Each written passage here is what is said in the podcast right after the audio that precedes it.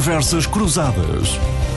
Muito boa tarde. Em instantes, Nuno Botelho, Miguel Franco e João Sergeira na análise da atualidade, num registro feito ainda antes dos eh, discursos oficiais de mais um aniversário do 25 de Abril. O Tribunal Constitucional Alemão deu luz verde e começou já a corrida aos 16 mil milhões de euros em fundos europeus eh, do PRR, o Plano de Recuperação e Resiliência, eh, para o período de 2021 a 2026. O documento oficial do governo português foi entregue formalmente na quinta-feira à União Europeia e eh, Portugal tornou-se assim o primeiro Estado-membro a fechar a lista definitiva dos investimentos a financiar pela chamada Bazuca Europeia, a partir do momento justamente em que o documento entrou na Comissão União Europeia. Nuno Botelho, bem-vindo. Na semana do lançamento do Plano Ferroviário Nacional, eh, vamos falar disso daqui a pouco, eh, mantens as críticas a este eh, PRR ou as últimas alterações, por exemplo, com a introdução de apostas no mar e de um pequeno reforço das verbas para as empresas, deixam o Nuno Botelho mais otimista? Bem-vindo. Olá, boa tarde, boa tarde a todos, boa tarde ao Miguel, boa tarde ao João, boa tarde ao nosso auditório. Ehm, eu, eu, eu continuo muito cético e, e, e, não é eh, esta notícia de última hora, digamos assim, antes da entrega do, do plano, eh, que no fundo o que diz é que se houver projetos que eh, justifiquem, poderemos, através do Banco de Fomento, recorrer a mais 2,3 mil milhões de euros no âmbito dos empréstimos que estão, digamos assim, considerados. Eh, eu, diria que começaria por comentar a, esfuziante alegria do Primeiro-Ministro, de uma forma, a meu ver, até algo infantil, por nós termos sido os primeiros a entregar o plano. Quer dizer, eu isso acho que é uma, uma um prémio que, que, que, que preferia nem ter. Eu preferia ter o prémio, de facto, de, de, ter um plano que nos trouxesse aquilo que eu tenho designado, um desígnio, aquilo que, por exemplo, Espanha referiu no seu, no seu plano, que é o, o, o plano espanhol, é o PRTR, ou seja, é o T de transformação.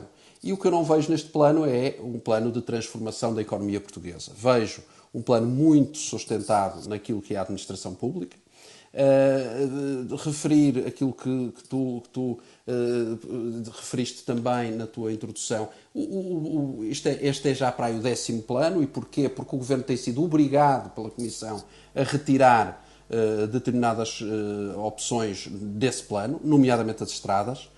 não é por vontade do Governo, é porque, de facto, a Comissão Europeia não autoriza a que Portugal gaste mais dinheiro em betão. Até a Comissão Europeia está a achar que isto é um bocadinho demais. E, portanto, desse ponto de vista, o que eu entendo é que nós temos que e deveríamos ter, como tem, por exemplo, Espanha, e nós que estamos sempre a olhar para o estrangeiro, e, e, e longe de mim até achar que o governo espanhol é um governo que deva ser imitado, mas de facto tenho que reconhecer que, por exemplo, apresentou um exemplo concreto que era o carro autónomo elétrico espanhol, numa parceria com a Iberdrola, a CaixaBank e a, e a SEAT, por exemplo. Ou seja, há ali um desígnio. Nós não temos desígnio algum, nós não temos ideia nenhuma, sabemos que vamos descarbonizar, sabemos que vamos desburocratizar a administração pública, tudo, isso é muito importante. Agora, esquecemos é que podemos ter a melhor administração pública do mundo, que não vamos ter, mas poderíamos até ter, mas não nos adianta nada se não tivermos um setor privado pujante e um setor privado forte e as empresas capitalizadas. E, portanto, desse ponto de vista,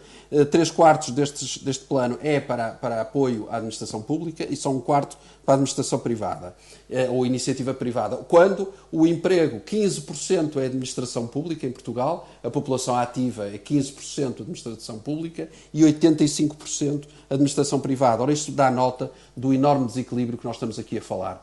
E dava também como exemplo, José Bastos, o, o, o que se passou esta semana com a entrega do, do, plano, por exemplo, pela Grécia. A Grécia vai ter um autêntico, e também a Grécia está longe de ser um país que nós normalmente queremos imitar e citar como, como bom exemplo, mas não, podemos, não posso deixar de dizer que tem e vai ter aquilo que eu posso designar quase um choque fiscal, quer às famílias, quer às empresas, para de facto incentivar o investimento e incentivar a retoma económica. Nós não. Nós, nessa mesma semana em que a Grécia anuncia o choque fiscal, nós temos um ministro dos, dos assuntos uh, do, do orçamento um secretário de Estado do Orçamento a dizer que vai taxar, por exemplo, as, as empresas através das, das, das um, carrinhas comerciais de caixa aberta ou caixa fechada, os carros comerciais, que é, como sabe, um luxo que os portugueses usam muito nas carpintarias, nas canalizadoras, os, todos aqueles que têm pequenos negócios e que precisam de recorrer a isso, são, têm que acabar com esse luxo que é a isenção de ISV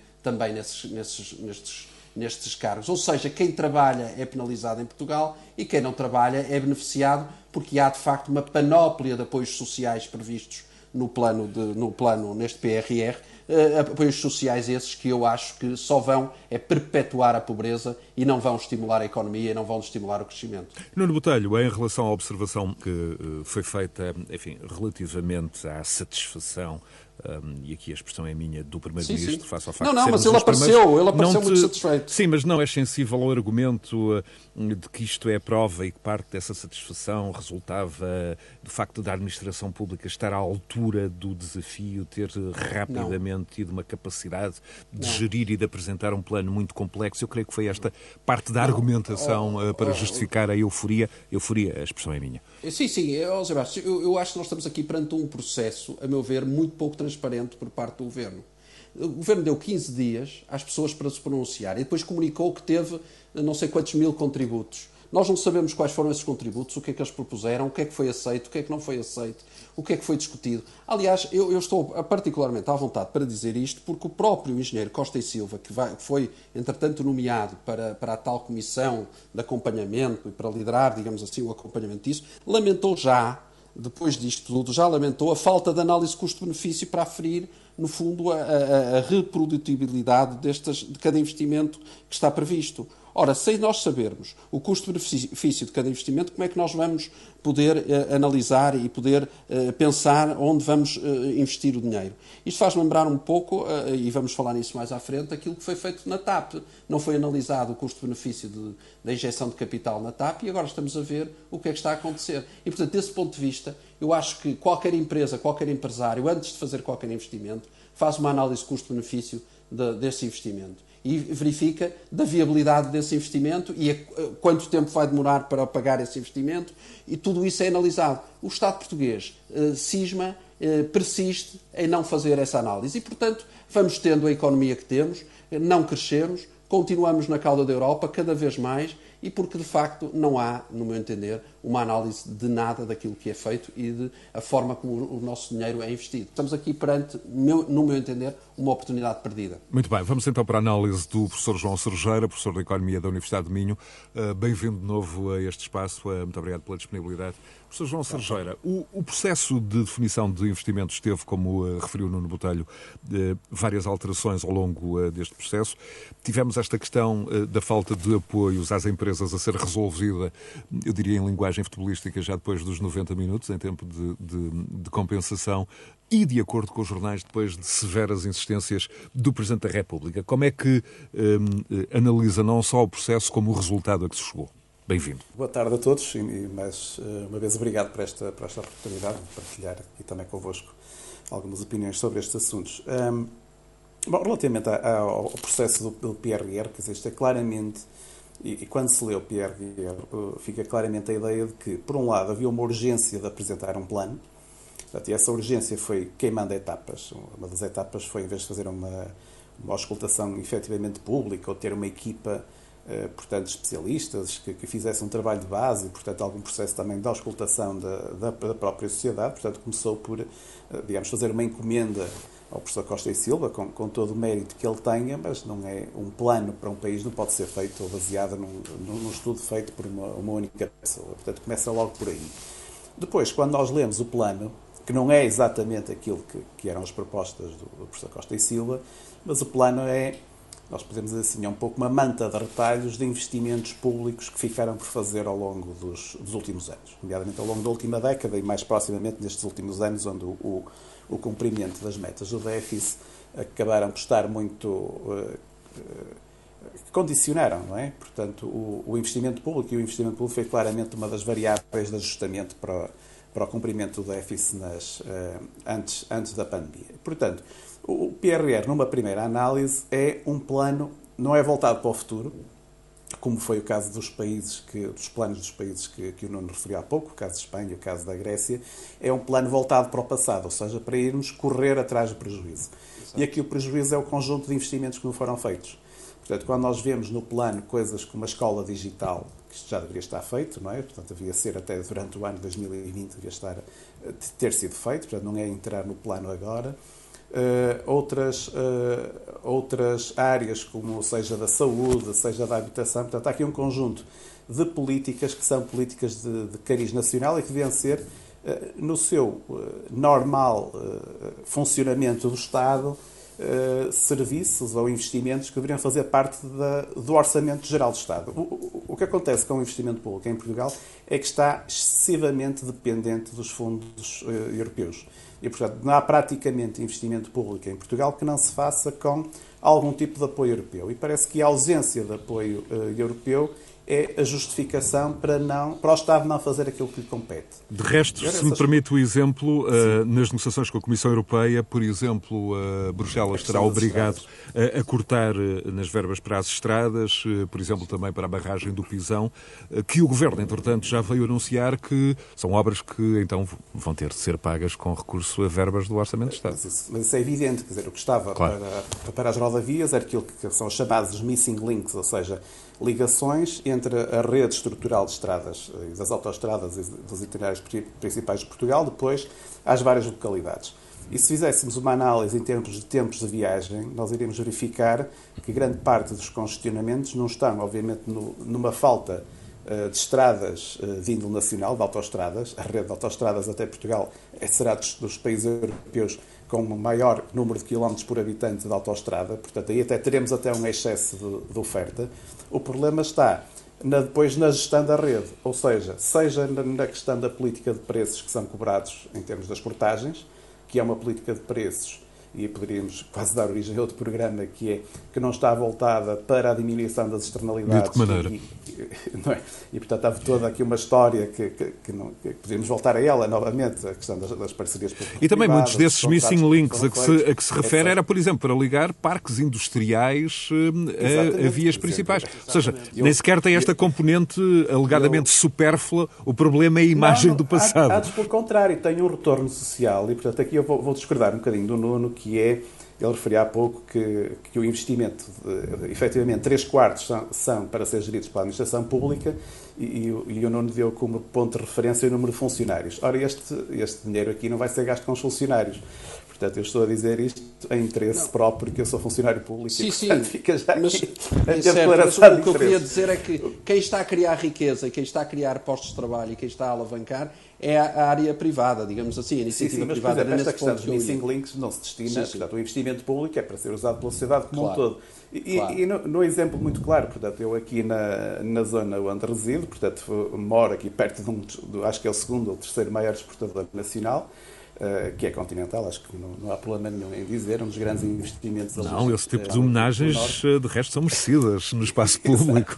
e, mas a rede de estradas que suporta o segundo ou o terceiro exportador é nacional é uma rede de estradas desenhada nos anos 50. Portanto, claro. é, é, para ver isto. Já aqui portanto, falamos muitas vezes nisso e defendemos O que leva à acumulação de, de, de, de, caminhões é de transporte de, de ah, pneus, justamente. Seja nos transportes, mas, seja depois na carga. mas há bom investimento público. Eu, eu sou favorável a algum bom investimento público. Exato, mas aqui o erro é... Há bom investimento aqui, público, atenção. Pois, e aqui o erro é? É, é? o que eu digo, este projeto já está na agenda. Isto são os vários projetos que aparecem no PRR. Justamente. Portanto, já estão na agenda há décadas. É verdade apareceu aqui uma oportunidade, o Orçamento de Estado Exatamente. não quer, não quer uh, apostar não, aqui não e, pode. portanto, vai colocar, e até um erro, colocar isto num, num, num claro investimento é. europeu que devia ser para aquilo que é para o futuro. Se, por um lado, nós temos este correr para aquilo que ficou do passado, também há algumas Uh, alguns dos investimentos que estão uh, muito bem detalhados, que também correspondem já a intenções de investimento que foram construídas ao longo do ano, nomeadamente, por exemplo, a questão da estratégia de hidrogênio, que que, pelos vistos, envolve e leva uma fatia de leão do, deste plano e também não conhecemos, como disse o Nuno muito bem, Isso. qual é a análise custo-benefício disto. Isto é, uh, referiu o exemplo de Espanha da questão da mobilidade elétrica, nós, pelos vistos, estamos a apostar no hidrogênio, em que grande parte da tecnologia do capital será estrangeiro, portanto, o retorno que Exatamente. ficará uh, nos agentes económicos portugueses será seguramente muito menor. Portanto, provavelmente haveria outro tipo de investimentos com os privados que pudessem gerar muito mais riqueza e, e gerar muito mais valor para os agentes económicos Altura de convocarmos o Engenheiro Miguel Franco, gestor, Presidente da Câmara de Comércio Luso-Alemã. Bem-vindo. Eh, como é que avalia toda esta evolução do processo, as variações das eh, verbas do plano? Eu recordo que o próprio valor total mudou a cada momento.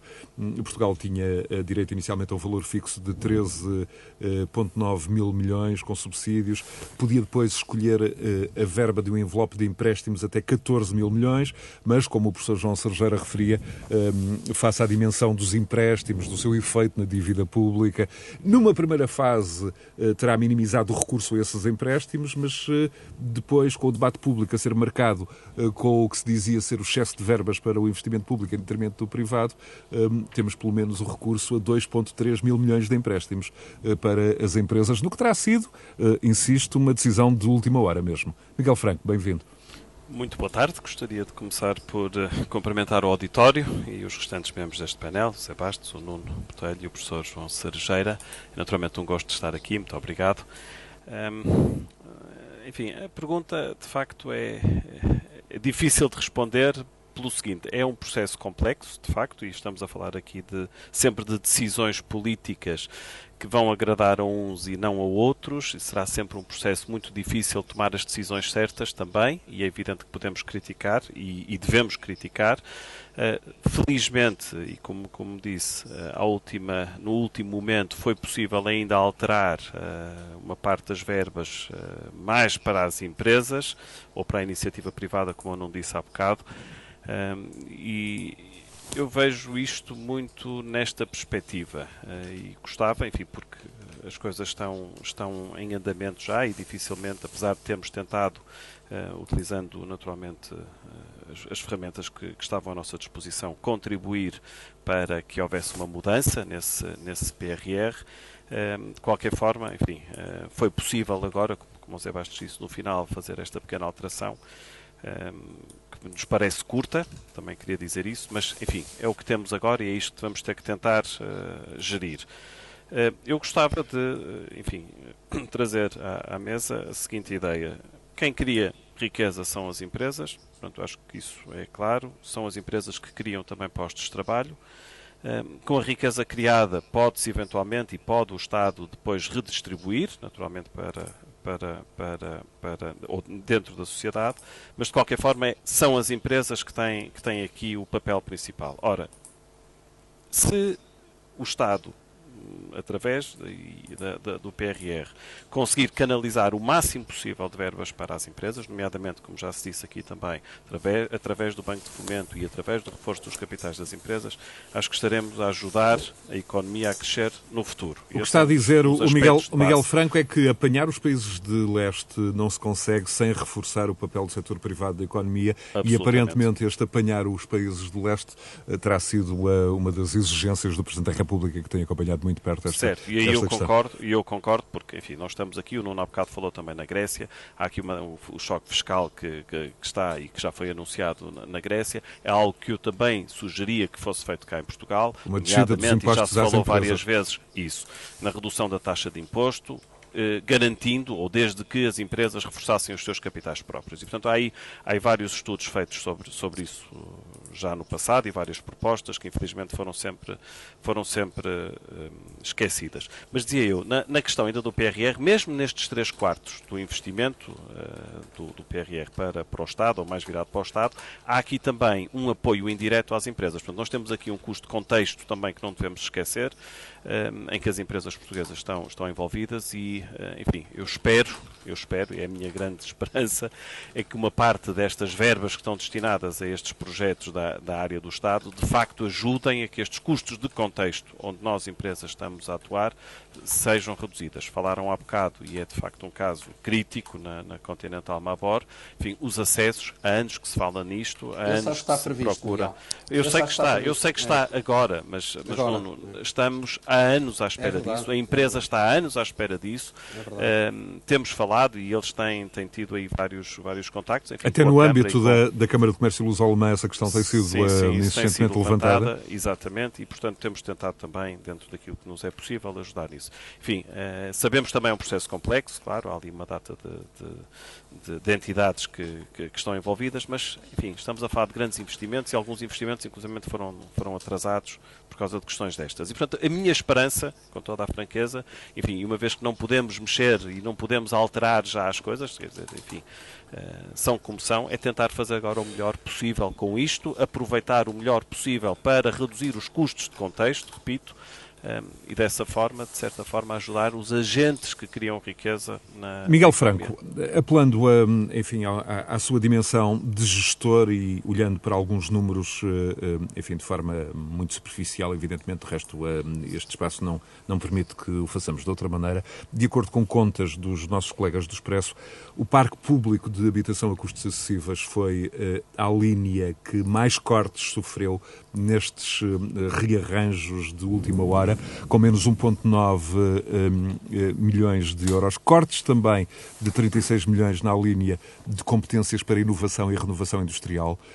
Cortes nas estradas, já vimos, 143 milhões, sendo que eh, na coluna dos aumentos de última hora sobressaem os 220 milhões para o mar. Era um setor que estava completamente esquecido nos primeiros esboços.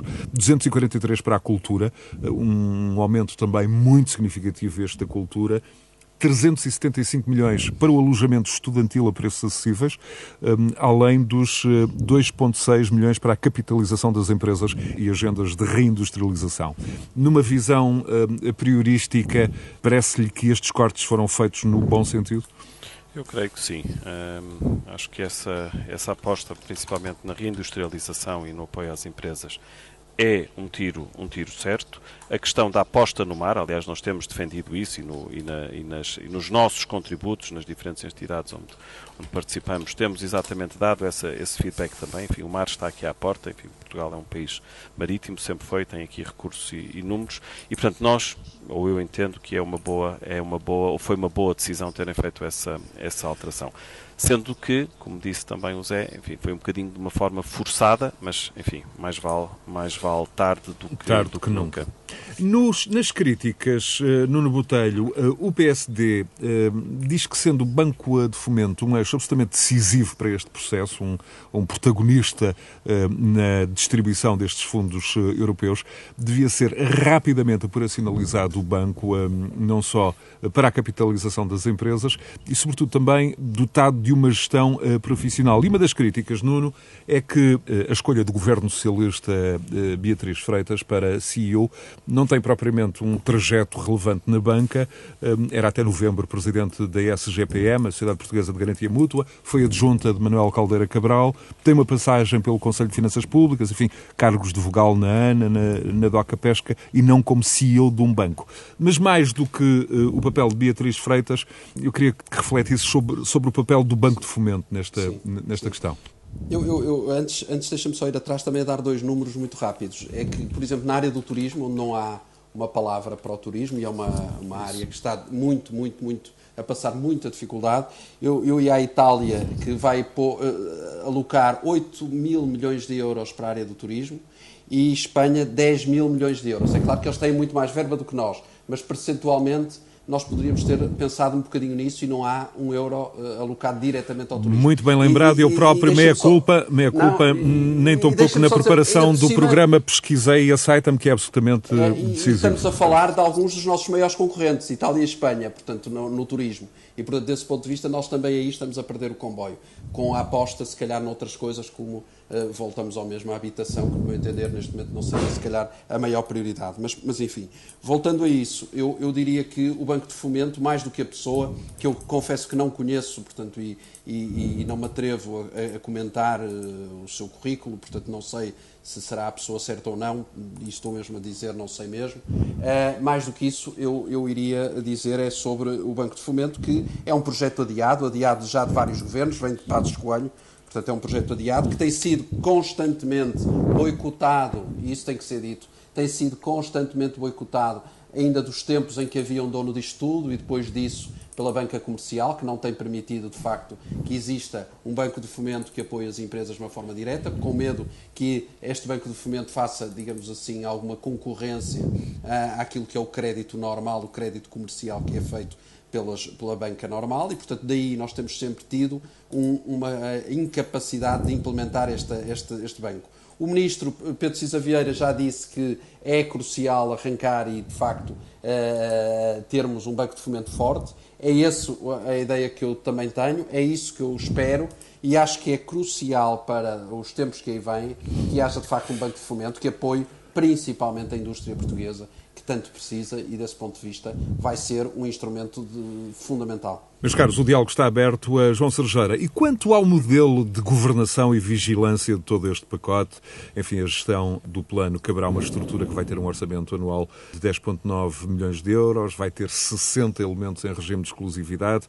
À frente vai estar Fernando Alfaiate, era até aqui vogal do eh, programa, enfim, mais conhecido, Fundos Comunitários, o Portugal 2020. O professor Costa e Silva, como já foi referido pelo, pelo Nuno Botelho, vai presidir a Comissão de Acompanhamento. A Inspeção-Geral de Finanças vai ficar à frente uh, de uma Comissão de Auditoria e Controlo. No fundo, o que eu pergunto, uh, uh, João, é se o capital de liderança política e de, de verificação de accountability é suficientemente forte, é suficientemente exigível para o momento, ou mesmo assim há um risco de, dos fundos ficarem à mercê de lobbies políticos, guerras de interesses, enfim, tudo aquilo que nós já conhecemos. Bom, aqui há, há, dois níveis, digamos, de, de controle e de aplicação dos fundos e, do, e, da, e, da, avaliação. Portanto, há um nível que é a questão do controle, podemos dizer assim, processual, e a forma como são feitas as contratações, os concursos públicos, etc. Eu aí não vejo muita necessidade de estar a criar um novo organismo. Que existe no âmbito dos, dos, dos, programas operacionais parece mais que suficiente. Portanto, já existe, e quem lida com os fundos europeus sabe que é assim. Portanto, já existe uma, uma exigência muito grande. Aliás, é, é das principais barreiras, por vezes, às empresas não se candidatarem aos fundos europeus, é precisamente uh, este peso administrativo que, por vezes, é excessivo. E, portanto, não me parece que haja aqui necessidade de criar um novo organismo. De burocracia, não é? De burocracia. Onde faz falta em Portugal, isso claramente é uma, uma falha gritante nas políticas públicas é a avaliação, a tal avaliação custo-benefício que já, que, já, que já aqui referimos. E, portanto, se este plano, ou se esta Comissão tivesse efetivamente como uh, o seu objetivo principal, como o, a justificação para a sua existência, fazer análises de impacto, análises de avaliação de políticas públicas de forma séria e, portanto, usando metodologias corretas e depois sendo transparente no, nos resultados e, e, colocar esses resultados na discussão pública, aí faria todo sentido, porque a melhor forma de, de limitar a ocorrência do mau uso das verbas, de, até de, de, corrupção ou do amiguismo ou o que for, é através da transparência. E, portanto, quanto mais transparentes forem os processos, quanto mais transparentes forem os resultados das avaliações, maior também será o cuidado de quem está nestas, nestas comissões de não ser pressionado, por um lado, e, portanto, de poder fazer o seu trabalho de forma independente e, e olhando o interesse público. Portanto, eu acho que isso é que é o ponto fundamental. Há também, há também promessas de, enfim, ainda não confirmadas, de que o novo portal da transparência vai permitir, enfim, monitorizar quase eh, em permanência a aplicação uh, destas uh, verbas da bazuca. Envolver também um conjunto da cidadania nesta, nesta ação parece-lhe uma boa opção? Já existem, hoje já existe, se for ao, ao, ao portal base, do, por exemplo. Do, do, do Portugal 2020 está lá a listagem dos projetos todos os projetos aprovados, todas as operações aprovadas, está lá. A folha Excel, qualquer pessoa pode, pode descarregar e pode analisar. Portanto, essas práticas de transparência já existem. O que não existe é. Eh, portanto, uma coisa é colocar a informação, outra coisa é como é que se coloca essa informação. Eh, nós temos o, o BaseGov, tem, tem, sido um manancial para, para o jornalismo e para as pessoas da comunicação social, mas também para as, claro. para as entidades públicas que podem, eh, públicas eh, e privadas, segurança civil, etc., que podem confrontar os seus preços da, da aquisição e, eh, ou de, e, portanto, verificar quem é que são os fornecedores, quem é que os preços, etc., os contratos. Portanto, essas ferramentas já existem. O que é importante é colocá-las. Portanto, porque é que o PRR não deveria usar aquilo que já é usado anteriormente? Portanto, aquilo que muitas vezes é apresentado como uma grande novidade, efetivamente não é novidade nenhuma porque já é feito. Portanto, o mais importante do que ter um portal da transparência é usar as ferramentas que temos e torná-las mais mais acessíveis para o cidadão comum. Aliás, eu faço parte de, um, de um projeto de investigação com, eh, financiado pela, pela FCT com, com, outros colegas de Engenharia e da Administração Pública e um, um dos outputs do projeto, está, está em fase de, de, ensaio, é precisamente uma plataforma baseada no BaseGov, portanto vai usar a informação do BaseGov, mas vai torná-la publicamente acessível e vai permitir quer ao cidadão comum fazer uma pesquisa com mais informação, quer ao próprio decisor público que pode, por exemplo, comparar diferentes fornecedores de determinado produto e poder escolher fornecedores e verificar se há desvios de preço, etc. Portanto, está provado que quanto maior a transparência e o acesso à informação, mais concorrência também existe nos fornecedores do, do setor público. Portanto, essa é uma forma, o chamado public procurement, não é? tem que ser eficiente e para ser eficiente, quanto maior a concorrência no, no, no, seu fornecimento e na transparência dos processos, mais eficiente se torna. É? Miguel Franco, um olhar para tenho, a transparência ideia, e para eu... Eh, o acompanhamento de todo este processo.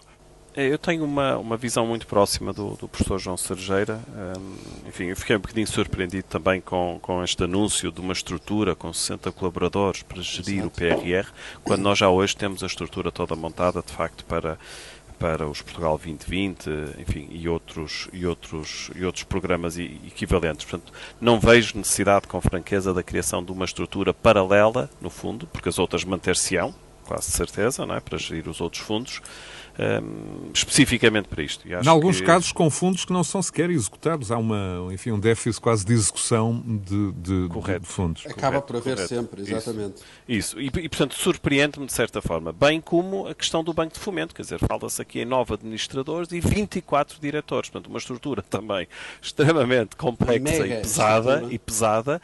E, portanto, a minha pergunta depois, no final do dia, é, enfim, o Banco de Fomento, que função é que vai ter? Quer dizer, e, portanto, conseguiria compreender se o Banco de Fomento pudesse dar apoio à gestão do PRR, e faria sentido, nomeadamente na questão da análise do custo-benefício e das análises dos riscos, Exatamente. mas, quer dizer, com franqueza, estarmos a criar uma mega estrutura para gerir, só porque é uma verba de facto enorme ou grande ao longo de anos, epá, estar a criar uma estrutura paralela faz-me alguma confusão. Relativamente à questão da transparência, como já disseram, enfim, aqui não vou acrescentar na, nada de novo, o BaseGov chega e sobra para, para criar aqui transparência se as coisas forem feitas conforme estão, estão, estão definidas. E, portanto, enfim, esta questão do portal da transparência é mais, uma, é mais um instrumento em que se depois terá que ir ver se, se há alguma informação adicional ou não.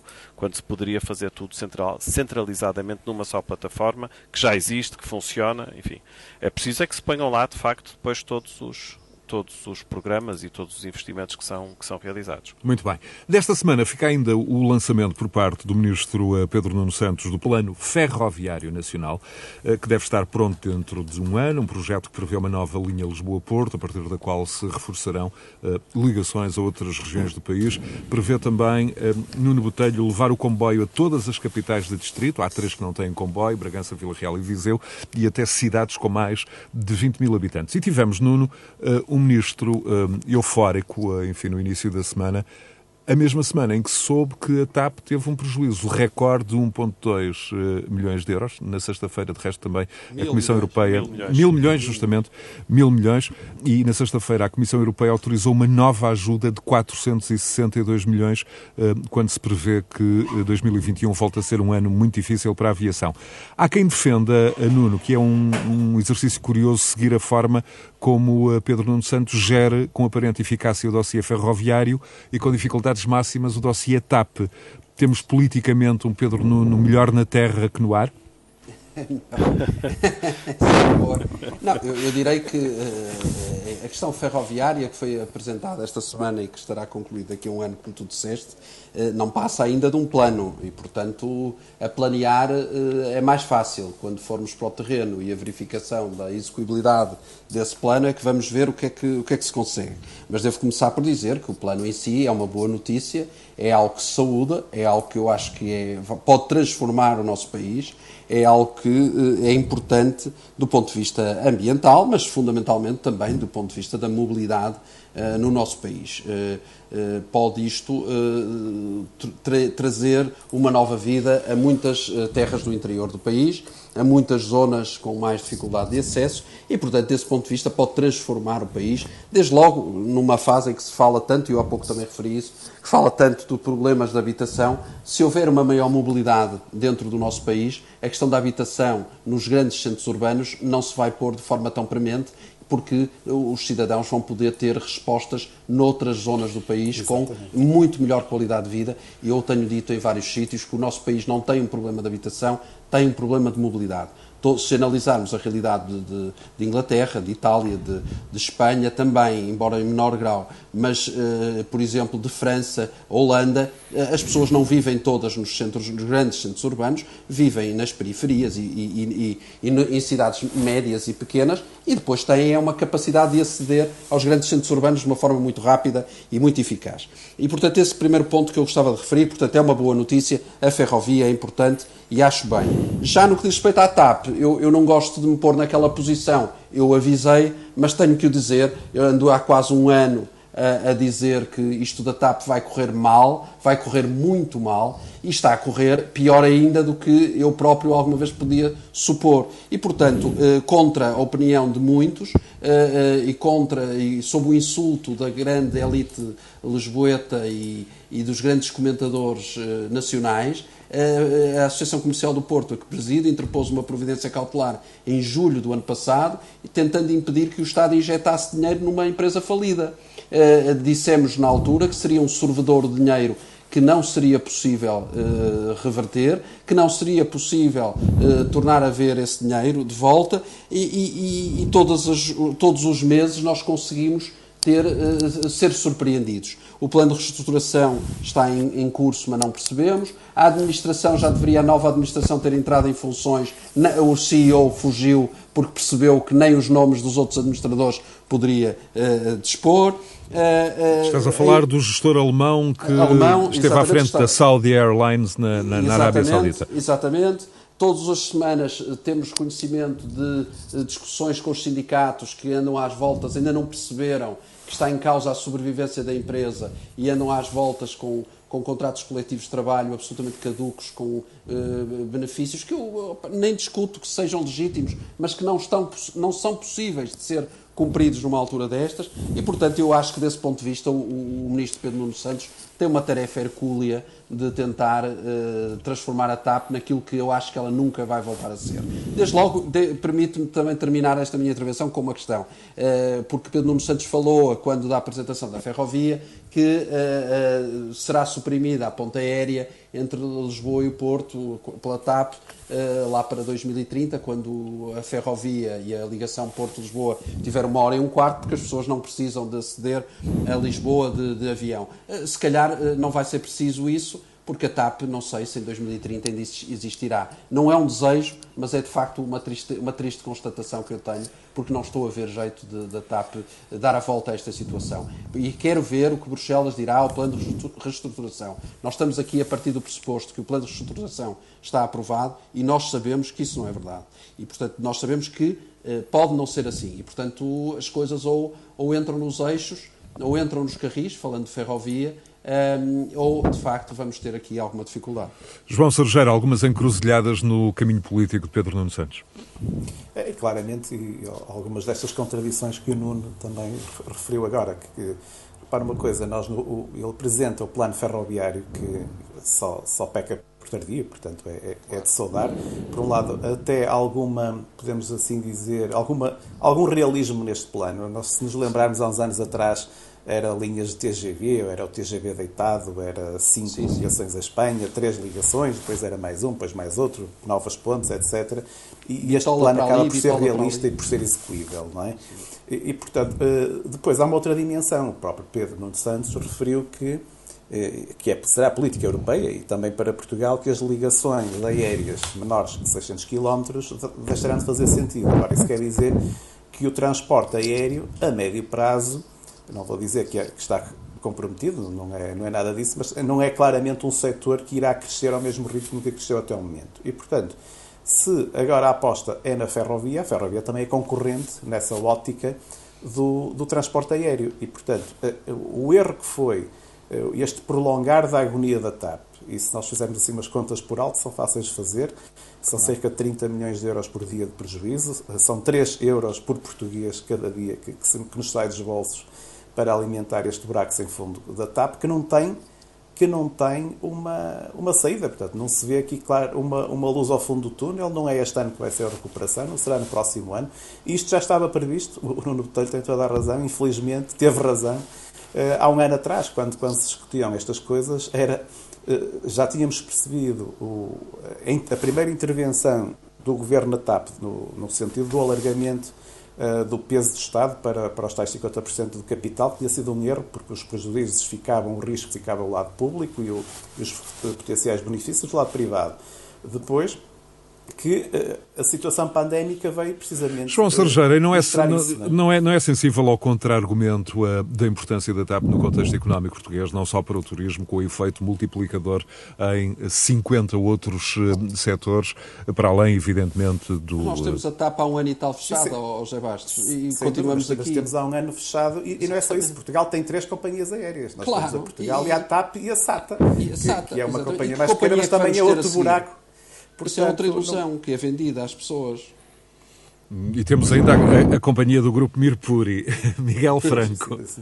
Nesta questão, nesta questão, da, nesta questão da, do dossiê político, enfim, o, o ministro herdou de facto um dossiê complicado e uh, vai-lhe causar aqui algum transtorno e algum problema também nas aspirações políticas dele. Enfim, toda esta questão dos despedimentos na TAP são de facto um, um problema, bem como a reestruturação a aprovação da reestruturação, como eu não dizia há bocado, por, por Bruxelas.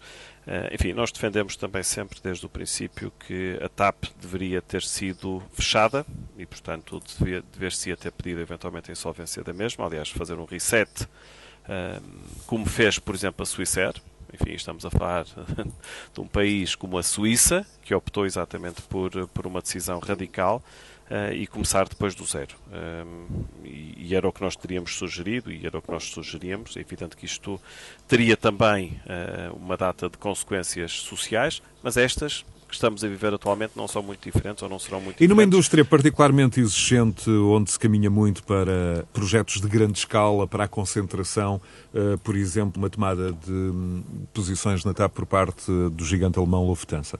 Como é que vê esse cenário? Falou-se nisso, pensou-se nisso, mas com franqueza a própria Lufthansa, enfim, apesar de estar em situação melhor e não ter, eh, enfim, ter tido acesso a, a 9 mil milhões eh, de ajudas do Estado alemão, que não utilizou na, na plenitude, porque, enfim, eh, ali havia regras muito claras também e pretendem manter a independência face, face ao Estado e, portanto, quanto mais dinheiro, quanto mais dinheiro utilizassem desse, desse apoio, mais dependentes ficariam do Estado e mais, mais intervenção haveria do Estado, e isso os acionistas não queriam. Um, enfim, eu julgo que no, pegar numa empresa como a TAP, nas circunstâncias em que está, e vamos falar português, as linhas ou as rotas que interessam, que interessam uh, verdadeiramente são as rotas para a América do Sul, e isso havia, e, e para a África, e portanto essas eram as rotas interessantes para, para a Lufthansa, só que com esta alteração toda, enfim, mundialmente, eu julgo que há formas mais baratas e mais simples de chegar a essas rotas. Muito bem. Uh, Deixe-me só, eu, eu, gostava só, e esta é outra parte, que eu, e aí eu concordo com o Nuno também, na questão do plano ferroviário, acho que é uma, acho que é uma decisão uh, positiva, uh, no bom caminho, sendo que também gostava de acrescentar que já ouvimos falar de vários planos na ferrovia, de vários projetos, já se gastaram muitos mil claro. milhões em, em, em estudos, estudos. E, e, e, até intervenções na linha, na linha do Norte, enfim, com os resultados que nós conhecemos. E, portanto, parece-me bem, concordo com, com os argumentos, com a mobilidade, com o ambiente, etc. E concordo também com a questão dos transportes, dos transportes de mercadorias, que aliás eh, sim, daria sim, também, também, também prioridade, justamente entre os portos de, de Leixões e de Sines com, com, com, o resto da Europa. E de resto Nesse a Associação sentido, é Comercial é do Porto decisão. tem uh, estudos muito aprofundados sobre esta questão. Mas sim, hoje é dia de futebol, uh, é domingo, logo há um Braga Sporting, mas uh, Nuno Botelho, um olhar rápido para a Superliga Europeia que voou baixinho esta semana, havendo mesmo quem diga que a Superliga Europeia já existia e chama-se Champions League. Exatamente. Para a Superliga, o que restou dela, não é?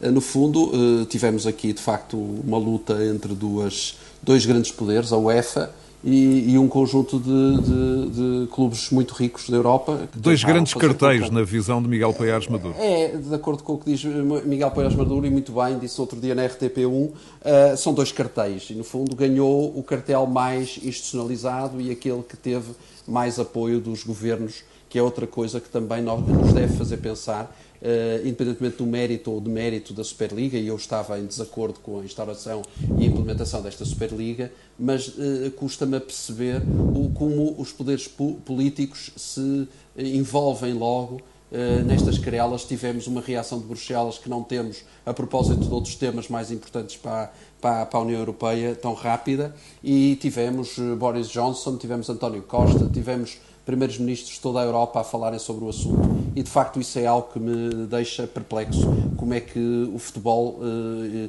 quer dizer, eu percebo porquê e, custa-me entender porque é que o futebol mexe com tanta coisa no, no, campo político também. Talvez por ser João Sergeira 3,5% para, para o PIB europeu, para a criação da riqueza europeia, João. Pois, quer dizer, o futebol, eu, a forma como eu vi isto, sem, olhei para isto de forma completamente desapaixonada, portanto, apesar de ser adepto, não sou propriamente um adepto muito, muito fiel às questões de futebol. Eu olhei isto e fez-me lembrar os modelos de, das aulas de microeconomia da licenciatura, quando nós explicávamos quando havia um monopólio de ambos os lados, não é? um monopólio bilateral, como é que, que era feito o processo de negociação e basicamente ganhava aquele que tinha mais força é? em termos da fixação de preço. E é exatamente isso que está aqui em causa. Não é? Portanto, são, são, como disse bem, são dois cartéis, portanto, o futebol é um negócio. Não é?